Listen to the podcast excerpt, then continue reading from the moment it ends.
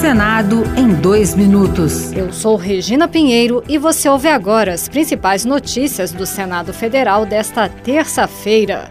A Comissão de Assuntos Econômicos aprovou a proposta que impede o bloqueio no orçamento de recursos destinados à defesa agropecuária. O texto que segue para a votação do plenário retira atividades como fiscalização da produção, vacinação dos rebanhos e combate à entrada de pragas no território nacional das restrições da Lei de Responsabilidade Fiscal. A senadora Tereza Cristina, do PP de Mato Grosso do Sul, citou como exemplo o caso da mosca da carambola, praga que tem o potencial de causar prejuízo se não for combatida a tempo. Pode dizimar todas as frutícolas, todas as culturas de frutas. E se você não tiver recurso para conter esse tipo de praga na hora certa, nós ficamos muito vulneráveis. A Comissão de Segurança Pública aprovou o projeto que torna mais rigorosa a punição de condenados pelo crime de feminicídio. A proposta, que segue para a Comissão de Constituição e Justiça, cria um tipo penal específico para esse crime,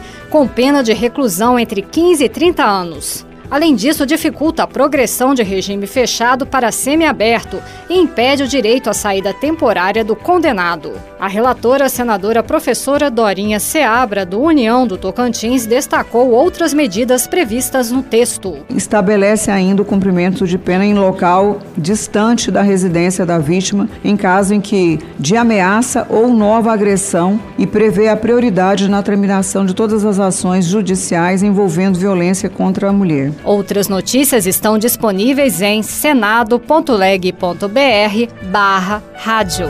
Senado em dois minutos. Uma produção Rádio Senado.